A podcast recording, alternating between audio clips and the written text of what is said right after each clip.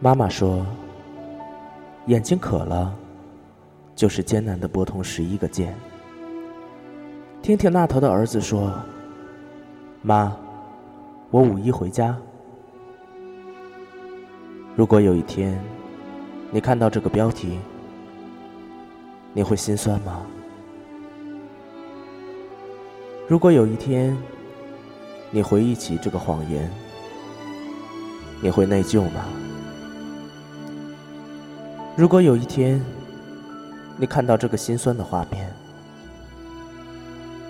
妈妈艰难的拨通你的电话号码，你会放弃所有，义无反顾的选择五一回家吗？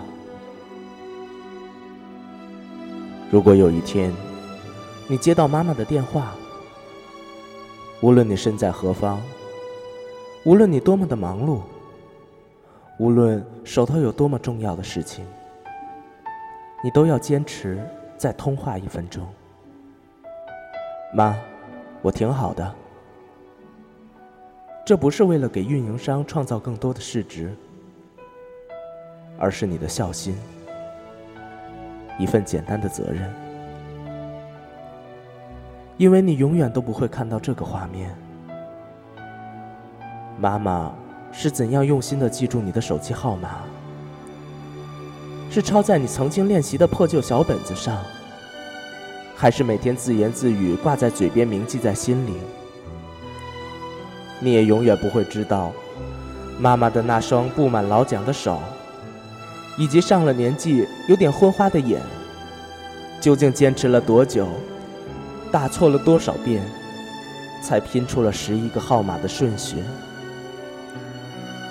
因为这些心酸的画面，到了妈妈的嘴里，就变成了“我挺好，天冷了，多穿点衣服，多吃点肉，每天别忙太晚了，对身体不好，两个人好好的。”别老吵架。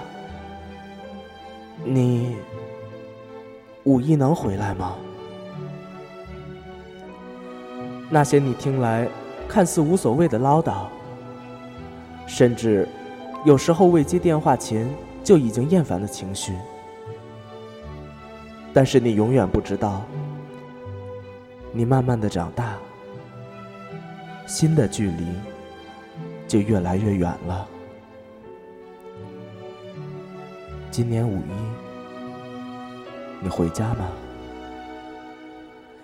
当妈妈再次拨通那串对他来说熟悉却又难以铭记的号码时，你一定要说：“妈，我五一回家。”妈妈明知道临近五一，你有上万个理由拒绝回家。妈，我五一还要见客户。妈。我五一还有没有整理完的工作？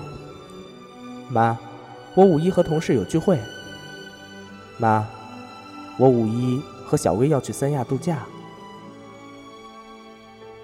但是妈妈还是会打这么一个电话，因为她只想听儿子说：“妈，我五一回家。”她真正要的不是你回不回家。而是他只是想让自己知道，心里还会有这么个盼头。妈妈无非是想听听儿女的声音，让自己的心里觉得其实你们离得很近。有没有那么一刻，当你最失落、最迷茫的时候，想到那个远方的那个人，你的眼睛渴了？有没有那么一刻？你的梦想实现了，你想到远方的那个人，你的眼睛渴了。有没有那么一刻，或许远方的那个人会离开你，你的眼睛渴了。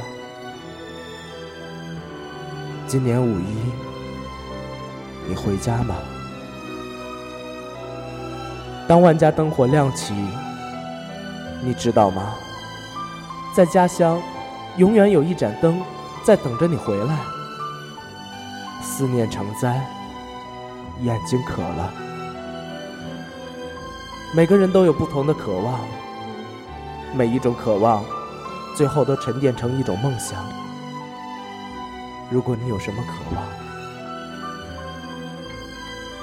妈妈说，眼睛渴了，就是艰难的拨通十一个键。听听儿子说，妈，我五一回家。今年五一，你回家吗？